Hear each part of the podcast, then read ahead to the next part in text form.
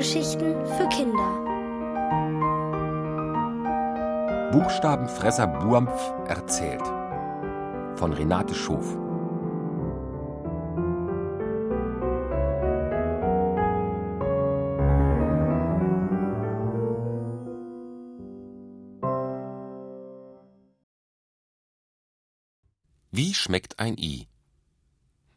Mama findet, das Lied Drei Chinesen mit dem Kontrabass sei kein Schlaflied.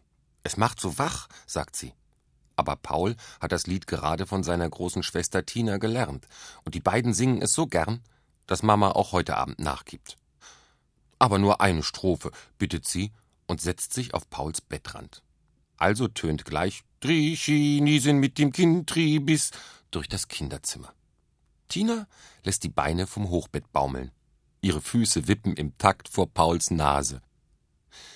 Nach Mamas gute Nachtküssen verschwinden Tinas Beine unter der Decke, sie dreht sich auf die Seite und schläft auch gleich ein. Leise geht Mama hinaus. Paul liegt noch wach und denkt an das Bild, das Tina ihm im Liederbuch gezeigt hat. Drei Chinesen, die mit einem Kontrabass Musik machen. Er freut sich auf die Schule, wo man solche Lieder lernt und Buchstaben und lesen.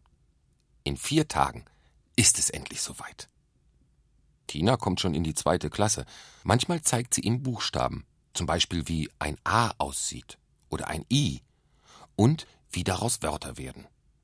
Seinen Namen kann Paul sogar schon schreiben. Darüber denkt Paul nach, als er plötzlich ein leises Jammern hört. Oh, mein Bauch, so ein fürchterliches Bauchweh. Hey, ist da jemand? Ruft Paul. Einen Moment bleibt es still. Dann ertönt die Antwort. Ich, Buampf. Ich habe solche Bauchschmerzen. Angestrengt schaut Paul in die Richtung, aus der die Stimme kommt. Obwohl Mama die Vorhänge vor das Fenster gezogen hat, ist es nur dämmerig im Zimmer. Nicht richtig dunkel. Paul kann ziemlich viel erkennen. Aber niemanden, der Buampf heißen könnte. Wo bist du denn? fragt er deshalb. Statt einer Antwort erscheint Tinas Kopf über dem Rand des oberen Bettes. Sag mal, mit wem redest du da eigentlich? Möglichst gleichgültig, sagt Paul. Och, nur mit Buampf. Und denkt, hoffentlich schläft sie gleich weiter, denn ältere Schwestern brauchen nicht immer alles zu wissen. Aber nun wird Tina richtig munter. Buampf? Was ist das denn? Das ist ein Buchstabenmampfer, der ganz furchtbares Bauchweh hat meldet sich die Stimme wieder. Paul spürt, wie sich etwas auf seine Bettdecke setzt, oben auf den Berg, den seine angewinkelten Knie bilden. Tina kommt von ihrem Bett heruntergeklettert und schlüpft zu Paul unter die Decke. Vorsichtig, ruft er und zeigt auf den Knieberg. Da sitzt er doch. Ich sehe nichts, sagt Tina. Ein Kichern ertönt. Man kann mich auch nicht sehen. Ich bin ein Kobold aus der Familie der unsichtbaren Buchstabenfresser. Paul wundert sich, dass man Buchstaben fressen kann. Bisher dachte er, man könnte sie nur lesen und schreiben. Doch Buampf schwärmt. Hm, Buchstaben sind lecker. Ein I zum Beispiel schmeckt frisch wie Pfefferminz. Immer wenn ein I herumschwirrt, spitze ich die Lippen und schnappe es mir. Als ihr euer Lied von den Chinesin gesungen habt, habe ich mir alle I herausgepickt. Du schluckst Buchstaben einfach so aus der Luft, staunt Tina. Das tut ihr doch auch. Aber ihr esst sie mit den Ohren und nennt das Hören. Oh, wieder stöhnt der unsichtbare Kobold, weil ihn die vielen I im Bauch pieken. Paul hat Mitleid mit Buampf und fragt ihn, ob er nicht einfach die zu viel gefressenen I wieder ausspucken kann. Die Idee gefällt Buampf. Ja, aber statt sie auszuspucken, erzähle ich euch lieber eine Geschichte, in der ganz viele I vorkommen. Tina wünscht sich etwas mit einem Igel, denn der hat am Anfang des Wortes ein I. Und Paul fällt die Libelle ein, weil sie so schlank ist wie ein I. Der Kobold überlegt kurz und dann beginnt er zu erzählen. Dies ist die Geschichte vom Igel, der in einen Spiegel schauen will. In einem Fichtendickicht sitzt ein Igel und frisst einen Pilz. Zufrieden spricht er vor sich hin Hier bin ich das wichtigste Tier. Niemand hat wie ich spitze Spieße auf seinem Rücken. Wie lieb wäre mir ein Spiegel, damit ich mich richtig sehen kann. Über ihm im Baum sitzt ein Distelfink und kichert. Du willst wichtig sein? Du kannst ja nicht einmal singen. Auf die Idee zu singen ist der Igel tatsächlich noch nie gekommen, obwohl ihm das Singen der Vögel gut gefällt. Ob Singen wichtig ist? Nachdenklich trippelt er zu einer Lichtung mitten im Wald. Inzwischen hat der Distelfink dem Hirsch berichtet, dass sich der Igel für so wichtig hält, dass er sich im Spiegel betrachten will. Der Hirsch ist empört und läuft zur Lichtung. Dort springt er dicht neben dem Igel hin und her. Kannst du vielleicht springen, so wie ich? will er wissen. Der Igel flieht vor Schreck hinter eine Fichte und rollt sich zusammen. Will wichtig sein und kann nicht einmal springen. Der Hirsch sieht ihm mit Geringschätzung hinterher und verschwindet dann mit starksigen Hopsern zwischen den Birken. Vorsichtig schiebt der Igel seine Schnauze wieder unter den Stacheln hervor. Auf die Idee zu springen ist er noch nie gekommen. In diesem Moment sirrt eine Libelle über die Lichtung. Ihre durchsichtigen Flügel glitzern in der Sonne. Als der Igel sie sieht, seufzt er laut auf Und fliegen kann ich auch nicht. Die Libelle, die den Igel gehört hat, wispert erstaunt Warum sollte das für einen Igel wichtig sein? Und so erzählt ihr der Igel, dass der Distelfink singen, der Hirsch springen, er selber aber gar nichts könne. Du hast doch Stacheln, mit denen du dich wehren kannst. Das ist doch wichtig für dich, erinnert ihn die Libelle. Das tröstet den Igel, und weil die Libelle so freundlich ist, verrät er ihr, dass er zu gern einmal seine Stacheln in einem Spiegel betrachten möchte. Ich fliege oft über einen riesigen Spiegel und sehe mich darin, sagt die Libelle darauf. Aber man muss vorsichtig sein, denn auf diesem Spiegel kann man nicht sitzen. Schnell, zeig mir den Weg dorthin, bittet der Igel und trippelt aufgeregt hin und her. Die Libelle fliegt vor ihm her bis zu dem See, der hinter dem Wald liegt. Als der Igel schnaufend dort ankommt, liegt der See wie ein schimmernder Spiegel vor ihm. Er klettert auf einen Stein am Ufer und schiebt neugierig seine Nasenspitze vor. Im Spiegel des Wassers kann er seine Schnauze erkennen. Dann beugt er sich noch ein bisschen weiter vor, um auch einen Blick auf seine Stacheln zu werfen, verliert den Halt und plitsch fällt er ins tiefe Wasser. Kaum taucht seine Nasenspitze auf, ruft die Libelle ihm zu Schwimmen. Mit allen vier Beinen beginnt der Igel zu strampeln, bis er merkt, dass er schwimmt. So erreicht er ein flaches Stück Ufer und klettert an Land. Wie wichtig ist es doch, dass Igel schwimmen können, zirpt die Libelle. Und der Igel schnauft zufrieden. Der Distelfink kann singen, der Hirsch springen und ich kann sogar schwimmen. Damit beendet Boampf seine Geschichte und seufzt erleichtert auf. Alle I hat er aus sich heraus erzählt und sein Bauch tut nicht mehr weh. Er flüstert noch ein Gute Nacht. Dann ist es still. Gähnend steigt Tina die Leiter hinauf in ihr Bett. Paul schließt die Augen. Und mit dem Gedanken daran, wie er in diesem Sommer schwimmen gelernt hat, schläft er ein.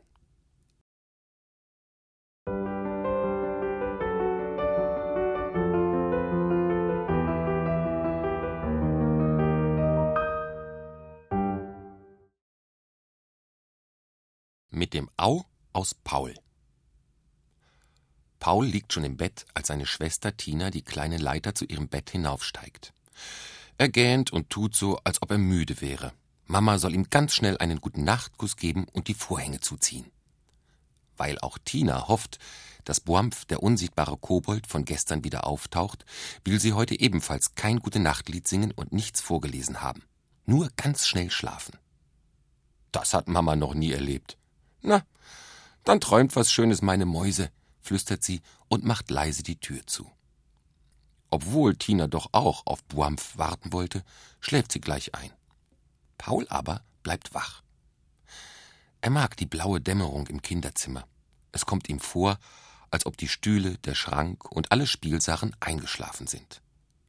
Oft denkt er dann über den Tag nach. Heute aber denkt er an Buampf, den unsichtbaren Buchstabenfresser. Sehen kann man den Kobold nicht. Man kann nur spüren, wie sich etwas auf die Bettdecke setzt. Etwas ganz Leichtes, gerade schwer genug, um es überhaupt zu merken. Und man hört ihn. Gestern hat er gejammert, weil er zu viele I gefressen und davon Bauchweh bekommen hatte. Paul horcht in die Stille hinein.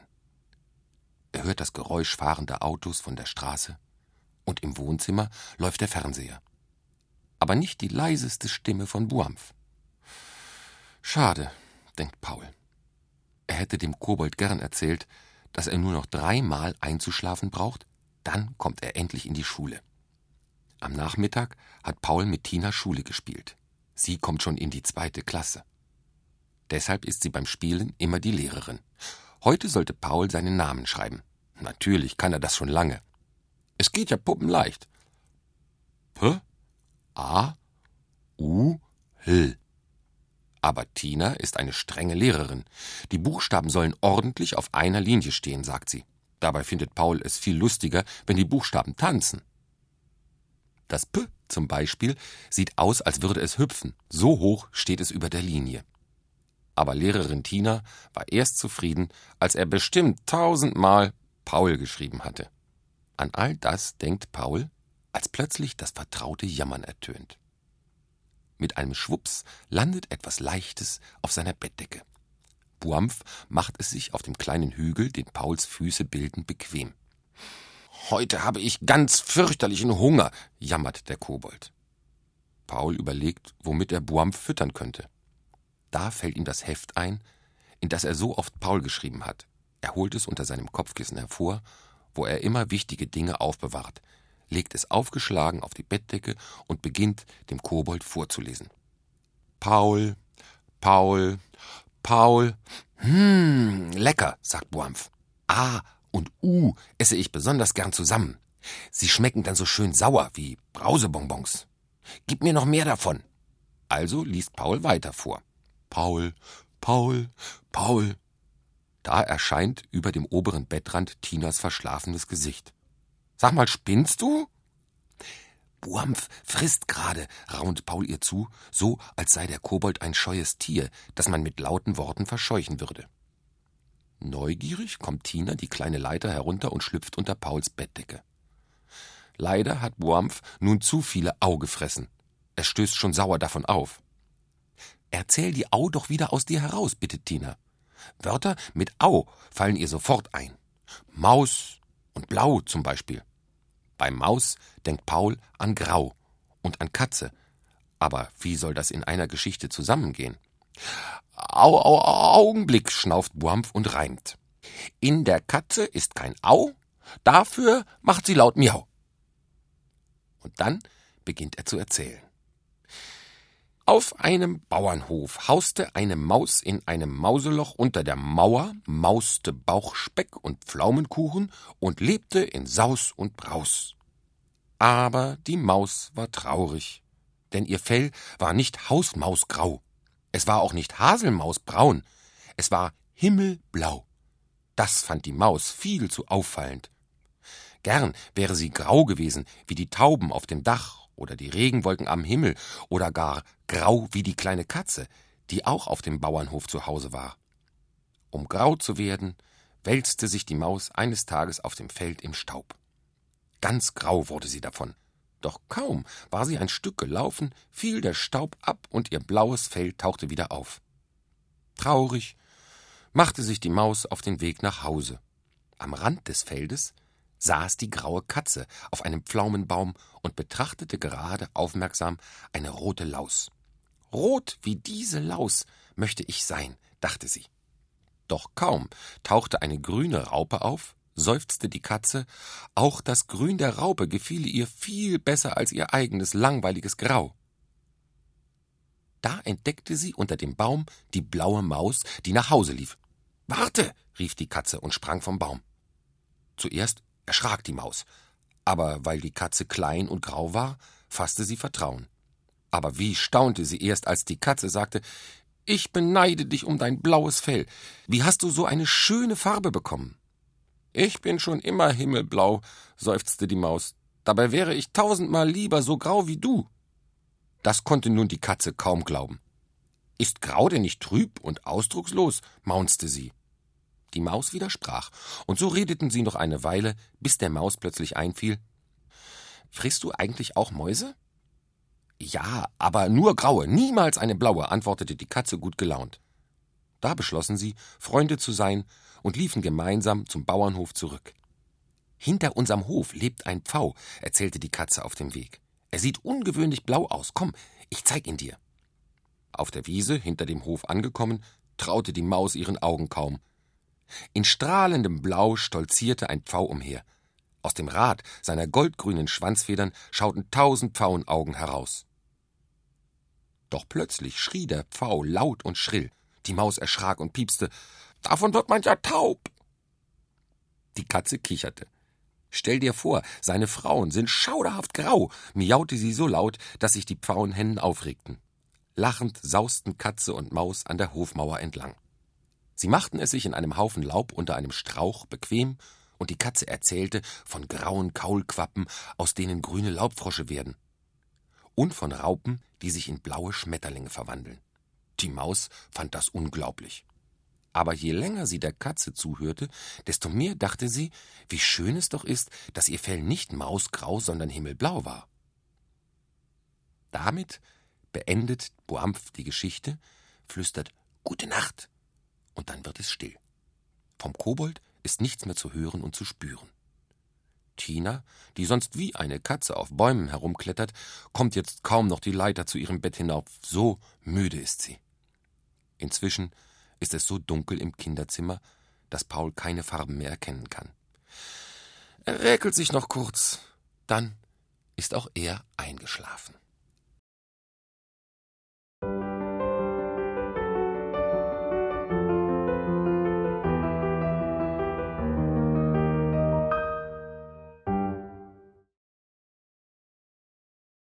Zweimal O in einem Kobold. An diesem Abend nimmt Paul seine Schultasche mit ins Bett. Er mag sie gar nicht loslassen.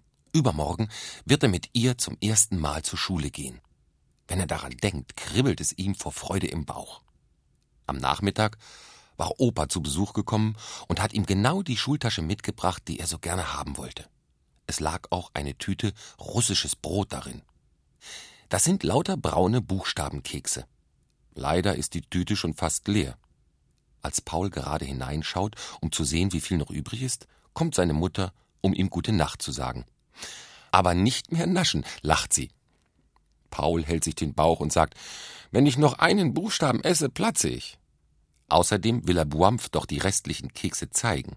Der ist nämlich ein Buchstabenfresser und hat Paul und seiner Schwester Tina an den letzten beiden Abenden Geschichten erzählt. Paul schiebt die Schultasche, die noch wunderbar neu riecht, unter das Bett. Um mit ihr im Arm einzuschlafen, ist sie doch zu hart und zu sperrig.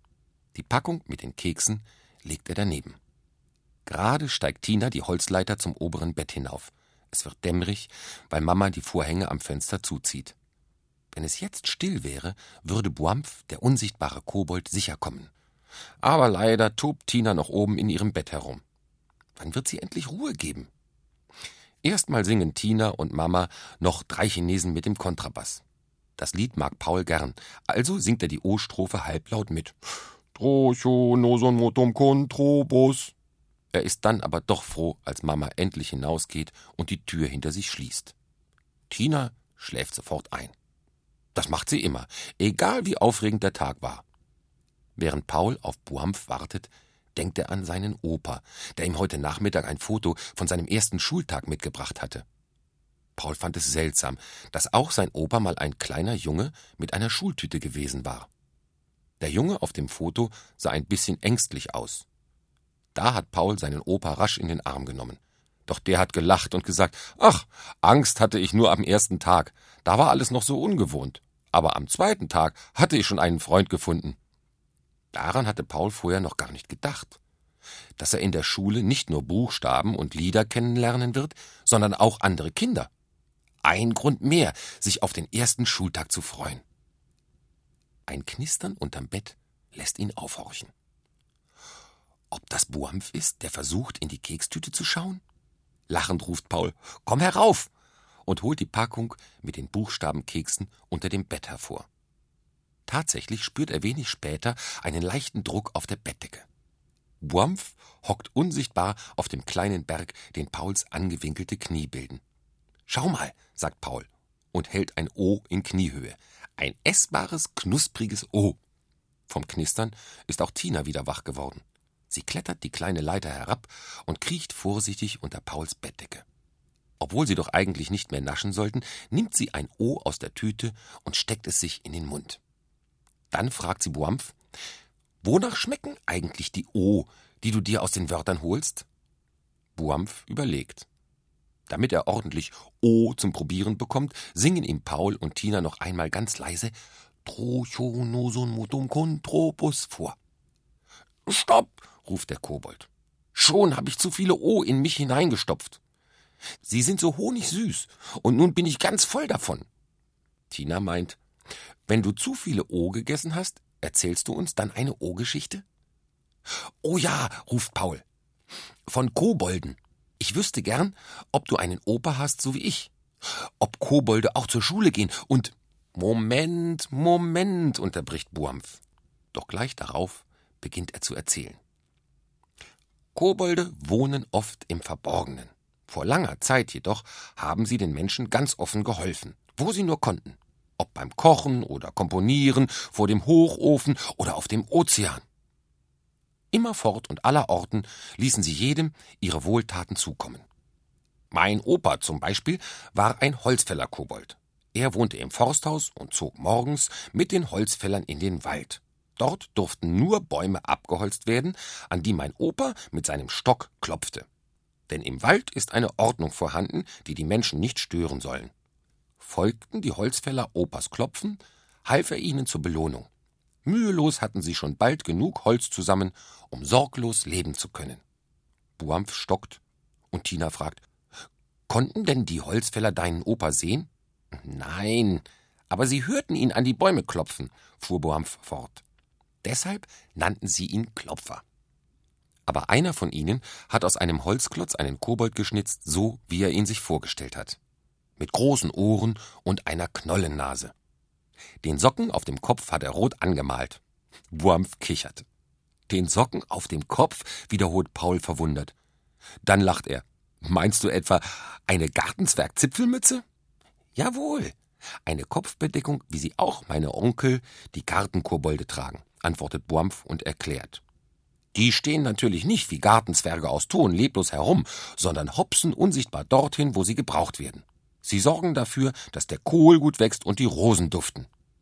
Toll, staunt Paul. Aber wie seid ihr Buchstabenfresser geworden? Und warum bist du in unsere Wohnung gekommen? Von Tina ist ein leises Schnaufen zu hören. Sie ist schon wieder eingeschlafen. Um sie nicht zu wecken, fährt der Kobold in gedämpftem Ton fort. Also, mein Opa mochte es, wenn die Holzfäller miteinander gesprochen oder gesungen haben. Je genauer er hinhorchte, desto mehr fiel ihm auf, dass er alle Laute und Buchstaben schmecken konnte. Und da begann er sie zu essen. Vorher lebten wir von dem Duft einer Rose oder von der Melodie, die ein Vogel singt. Durch Großvater sind wir Buchstabenfresser geworden. Na ja, und ich habe mich in diesem Sommer entschlossen, einmal den Ort kennenzulernen, wo man viel über Buchstaben lernen kann. Du willst in die Schule? fragt Paul überrascht. So ist es. Und ich hoffe, dass du mich dorthin mitnimmst, antwortet der Kobold und verrät. Einmal habe ich sogar schon versucht, in die Schule zu gehen. Aber so allein zwischen den vielen Kindern habe ich mich ganz verloren gefühlt. Und dann dachte ich mir, dass ich mit einem Kind gemeinsam dorthin gehen sollte. Natürlich mit einem, das sich auf die Schule freut, das mir vorsingt und vorliest. Komm nur mit mir, flüstert Paul glücklich und spürt, wie Buampf vom Bett hüpft. Jetzt ist es ganz dunkel im Zimmer. Fast so dunkel wie mit geschlossenen Augen, denkt Paul und merkt, dass er sich auf die Schule noch mehr freut, wenn Buampf mitkommt. Falls noch mehr Freuen überhaupt geht. Da macht es ihm auch gar nichts aus, sein Bett heute mit Tina zu teilen. Nur gut, dass er die Schultasche unter das Bett geschoben hat. Für sie wäre nun wirklich kein Platz mehr.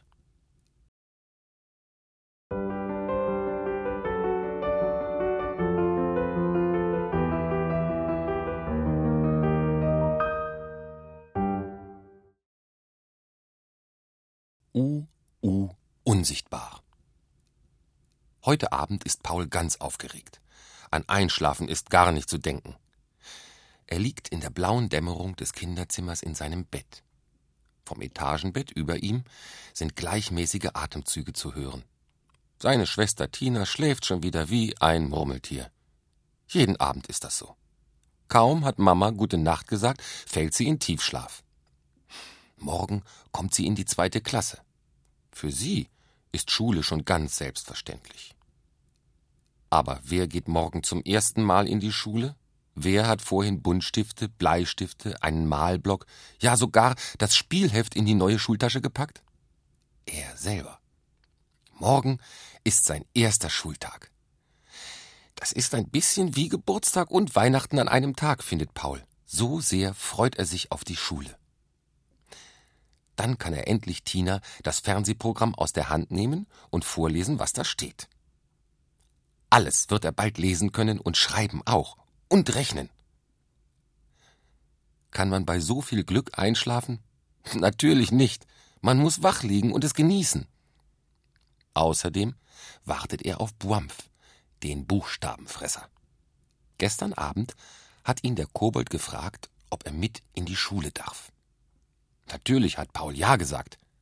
Auffallen wird er nicht, denn man kann ihn nicht sehen, diesen Kobold aus der Familie der unsichtbaren Buchstabenfresser. Nur gerade so spüren kann man ihn, wenn er sich mit seinem Federgewicht auf die Bettdecke setzt. Paul versucht sich vorzustellen, wie Boampf aussehen könnte. Vielleicht wie ein kleiner lebendiger Gartenzwerg. Oder wie ein Heinzelmännchen. Im Märchenbuch gibt es ein Bild von ihnen. Sie sehen aus wie winzige Menschen. Tina hat ihm die Geschichte dazu vorgelesen. Die Heinzelmännchen haben den Leuten bei der Arbeit geholfen, genäht und gebügelt, Schuhe geflickt und Wäsche gewaschen. Weil sie niemand entdecken durfte, kamen sie nachts. Und als eine neugierige Frau sie überrascht hat, sind sie für immer verschwunden. Das findet Paul schade. Ein paar Heinzelmännchen, die seine Spielsachen aufräumen würden, wären gar nicht so übel. Ob Buampf mit den Heinzelmännchen verwandt ist? Zu dumm, dass Kobolde unsichtbar sind. Zu gern würde er Boampf einmal sehen. Andererseits, überlegt Paul weiter, muss es toll sein, sich unsichtbar machen zu können. Man schlüpft zum Beispiel in ein Eiscafé, nimmt sich eine große Waffel und füllt Schokoladeneis hinein. Damit verschwindet man einfach. Paul kichert bei dem Gedanken daran. Während Paul noch überlegt, was er alles tun würde, wenn er unsichtbar wäre, landet Buampf mit einem kleinen Plumps auf seiner Bettdecke. Schön, dass du kommst, ruft Paul. Ich möchte so gern lernen, wie man unsichtbar wird. Da hat er wohl etwas zu laut gerufen, denn über dem oberen Bettrand erscheint Tinas verwuschelter Haarschopf und ihr wütendes Gesicht. Wär gut, wenn du erst mal lernen könntest, unhörbar zu sein, faucht sie. Psst. Paul legt den Finger an die Lippen. Erschreck Buampf nicht. Hat er sich wieder an Buchstaben überfressen? fragt Tina nun plötzlich neugierig, während sie die kleine Holzleiter heruntersteigt. Buampf brummt. Ununterbrochen habe ich U gelutscht. Wunderbar sind sie mir durch den Schlund gerutscht. Und nun purzeln sie in einer U-Geschichte umher von Schluff, dem jungen Hund, der unsichtbar wurde. Tina kuschelt sich unter Pauls Decke und Buampf beginnt zu erzählen. Urs, ein kleiner Junge, bekam zum Geburtstag einen ulkigen jungen Hund. Der hatte lustige Augen und wuschelige Ohren. Urs nannte ihn Schluff. Schluff war ein guter Hund, nur ein bisschen unerfahren. Zuerst kaute er ruckzuck die Turnschuhe von Urs Bruder kaputt und benutzte den Hut von Urs Mutter als Fußball. Als dann auch noch ein Krug mit Tulpen auf dem Fußboden in der Stube zu Bruch ging, geriet Urs Vater außer sich vor Wut und brüllte Nun ist Schluss. Schluff duckte sich. Unheimlich gern hätte er sich unsichtbar gemacht. Urs Mutter schlug vor, dass Urs mit dem Hund eine Hundeschule besuchen sollte, damit aus Schluff ein kluger und ruhiger Hund würde. In so eine Schule wollte Schluff gern, weil er hoffte, dort zu lernen, wie man unsichtbar wird. So fuhren Urs und sein Hund mit der U-Bahn zur Hundeschule von Herrn Schulz. Herr Schulz war der Hundeschulleiter. In der ersten Stunde sollte Schluff lernen, neben Urs zu gehen. Ununterbrochen musste Urs rufen Bei Fuß. Bei Fuß. Bestimmt hundertmal. Dazu hatten Urs und Schluff bald keine Lust mehr. Als Herr Schulz kurz wegguckte, versteckte Urs seinen Hund im Rucksack. Das gefiel Schluff. Aber Herr Schulz fragte brummig, wo ist denn dein Hund? Schluff macht sich ab und zu unsichtbar, murmelte Urs. Unglaublich, brummte der Hundeschulleiter. Er sollte doch jetzt Gummiknochen suchen. Schluff fand das nicht verlockend, blieb im Rucksack und guckte durch ein kleines Loch zu, wie die anderen Hunde üben mussten. Erst als Herr Schulz einem Pudel Kunststücke beibrachte, sprang Schluff aus dem Rucksack. Es duftete nämlich ganz verlockend nach Blutwurst, die der Pudel als Belohnung erhalten sollte. Von dem Duft wurde Schluff ganz hungrig. Mit einem mutigen Sprung kam er dem Pudel zuvor, schnappte die Wurst und war mit ein paar Sätzen verschwunden. Verdutzt schaute Urs zu. Der Pudel knurrte furchtbar, und der Hundeschulleiter, der kurzsichtig war, wunderte sich über die verschwundene Blutwurst. Zuweilen macht mein Hund nicht nur sich, sondern auch Dinge unsichtbar, gab Urs entschuldigend zu und spurtete hinter Schluff her. Der war zum nahegelegenen Flussufer gelaufen. Als Urs dort ankam, hatte Schluff die Wurst längst durch Verschlucken unsichtbar gemacht. Wieder zu Hause erzählte Urs seiner Mutter, wie Schluff in der ersten Stunde gelernt hätte, sich unsichtbar zu machen. Urs Mutter guckte ungläubig. Doch aus Schluff war tatsächlich ein ruhiger, kluger Hund geworden, der sich von nun an hundertmal am Tag unsichtbar machte. Unterm Bett, in Urs Rucksack oder unterm Holunderbusch. Und oft wusste nur Urs dann, wohin sein Hund verschwunden war. Buampf seufzt erleichtert.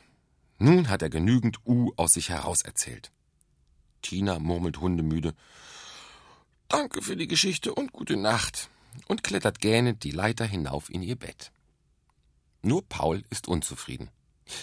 Ich möchte nicht lernen, mich zu verstecken wie dieser Schluff, sagt er. Das kann ich auch jetzt schon. Ich möchte ab und zu so unsichtbar sein wie du. Hm, ich glaube, Menschen können das nicht, antwortet Boampf.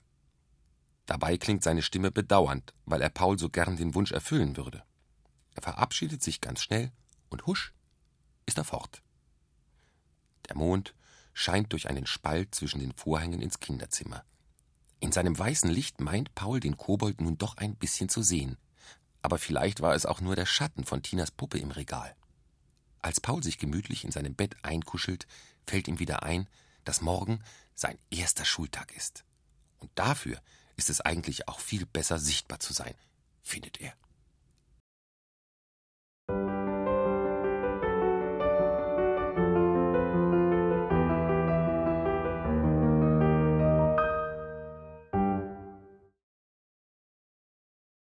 A wie Affe. Beim Zubettgehen singt Paul sein Lieblingslied, Drei Chinesen mit dem Kontrabass. Aus dem Badezimmer kommend stimmt seine Schwester Tina laut mit ein. Übermütig singen die beiden Drachan Nasan Matam Kontrabass. Dabei steigt Tina die kleine Holzleiter zu ihrem Bett über Pauls Bett hinauf. Mama hat die Vorhänge schon zugezogen und verteilt gute Nachtküsse. Schlaft schnell ein. Morgen ist wieder ein Schultag, sagt sie und schließt leise die Tür vom Kinderzimmer. Ab jetzt wird jeder Tag ein Schultag sein, denkt Paul glücklich, denn heute ist er in die erste Klasse gekommen. Der Mond wirft silbernes Licht durch einen Spalt im Vorhang. Aus Tinas Bett sind tiefe Atemzüge zu hören. Sie schläft schon wieder tief und fest.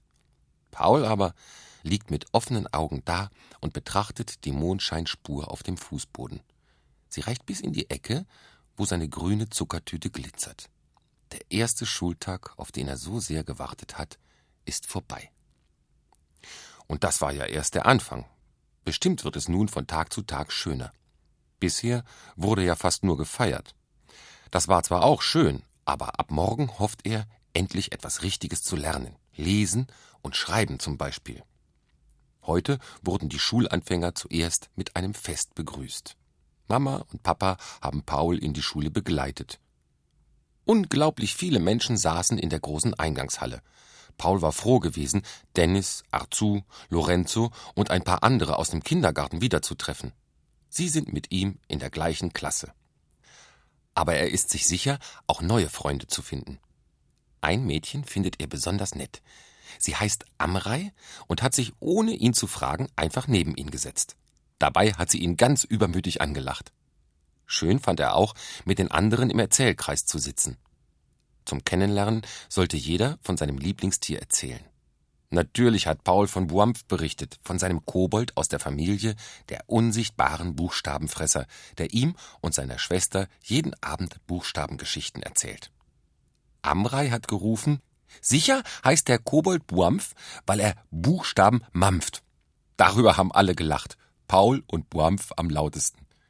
Der Kobold saß nämlich heimlich und unsichtbar die ganze Zeit auf Pauls Schulter. Die Lehrerin fand die Idee mit den Buchstabengeschichten so toll, dass sie die Kinder bat, sich zu Hause ein Wort mit A auszudenken. Mit diesen A-Wörtern wollen sie dann morgen gemeinsam eine Geschichte erzählen. Vielleicht von einem Affen aus Afrika, flüsterte Amrei zu Paul herüber. Später haben sie noch ein Lied gesungen und Dennis ist mit seinem Stuhl umgefallen, weil er so gezappelt hat. Paul gähnt. Zur Schule zu gehen scheint müde zu machen. Bevor er einschläft, möchte er aber noch zu gern mit Buampf über die A-Geschichte sprechen. Deshalb horcht Paul aufmerksam in die blaue Dämmerung des Kinderzimmers. Und da hört er das vertraute Jammern des Kobolds. Was gibt es zu jammern? will Paul wissen. Komm, setz dich auf meine Bettdecke. Schwups, landet der Kobold auf dem Hügel, den Pauls angewinkelte Knie unter der Decke bilden. Buampf klagt. Ich habe solchen Hunger. Es war so spannend in deiner Klasse, dass ich ganz vergessen habe, mich satt zu essen. Kein Problem. Magst du das A? fragt Paul. Ja, darauf habe ich richtig Appetit. Das schmeckt so saftig nach Ananas, antwortet Buampf und schmatzt. Wollen wir uns heute Abend nicht mal gemeinsam eine Geschichte ausdenken, schlägt Paul vor. Und weil Buampf die Idee gefällt, weckt Paul seine Schwester Tina, damit sie hilft. Schlaftrunken klettert Tina die kleine Holzleiter herab und schlüpft unter Pauls Bettdecke. Die drei überlegen, wovon die A-Geschichte handeln könnte. Da fällt Paul Amreis Vorschlag ein. Die Geschichte könnte von einem Affen in Afrika handeln. Aber aufregend soll es sein. Am besten, dieser Affe gerät in Gefahr, flüstert Tina verschwörerisch. Buampf stimmt zu. Ja. Und Tiere, die ein A in ihrem Namen haben, retten ihn. Paul fallen sofort welche ein. Ameise und Ameisenbär, Alligator, Antilope, Papagei, Ratte. Tina ruft dazwischen.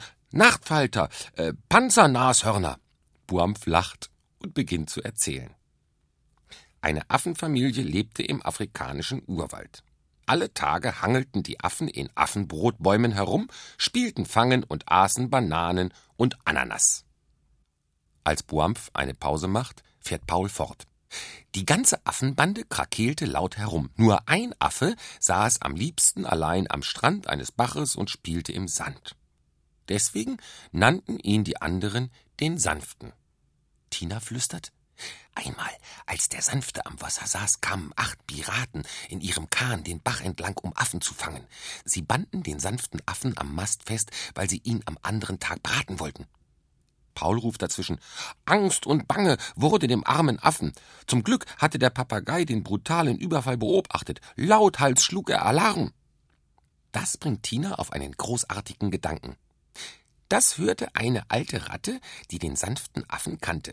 Kurzerhand fasste sie den Entschluss, den Gefangenen zu befreien. Buampf ist wieder dran. Als es Abend wurde, wanderte die Ratte am Bach entlang bis zu dem Platz, wo der Piratenkahn ankerte und sprang unerkannt an Bord. Die Piraten tranken gerade Bananenschnaps und sangen aus vollem Hals. Wahrscheinlich Dracha Nasan Matam Kantrabas, lacht Paul und erzählt weiter. Die Ratte wartete, bis die Piraten eingeschlafen waren. Dann nagte die Ratte am Seil, mit dem der Affe am Mast angebunden war. Tina flüstert. Aber ein Pirat hörte das Rascheln. Er wollte seine Sandale nach der Ratte werfen, doch da, da, da. Weil Tina nicht weiter weiß, kommt Buampf ihr zu Hilfe. Da flatterten Nachtfalter um die Nase des Piraten, so dass er den Schlafsack bis über seine Glatze zog. Die Ratte knabberte hastig das Seil durch und der sanfte Affe war frei. Rasch sprangen die beiden an Land und wanderten durch die Nacht zu dem Strand, an dem die alte Ratte wohnte. Weil die Ratte aber auch das Ankertau durchgenagt hatte, trieb der Kahn mit den Piraten langsam bachabwärts und verschwand. Tina beendet die Geschichte mit dem Satz Dankbar nahm der sanfte Affe Abschied von der alten Ratte und hangelte sich durch die warme Urwaldnacht nach Hause. Paul lacht. Die Geschichte ist klasse, ruft er. Die erzähle ich morgen in der Schule. Amrei wird staunen. Tina gähnt. Sie ist zu müde, um zu fragen, wer Amrei ist. Mit letzter Kraft klettert sie die kleine Leiter hinauf ins obere Bett. Auch Paul ist schläfrig. Er spürt, wie die Stelle auf der Bettdecke, wo der Kobold gesessen hat, leicht wird und flüstert Gute Nacht, Buampf. Und kurz bevor er einschläft, denkt er daran, dass er in der Schule bald alle Buchstaben kennenlernen wird und dass er sich dann noch viel mehr Geschichten ausdenken kann.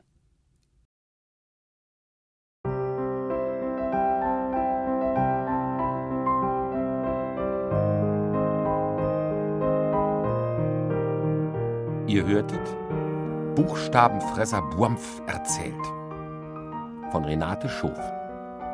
Gelesen von Thomas Ahrens. Ohrenbär. Hörgeschichten für Kinder. In Radio und Podcast.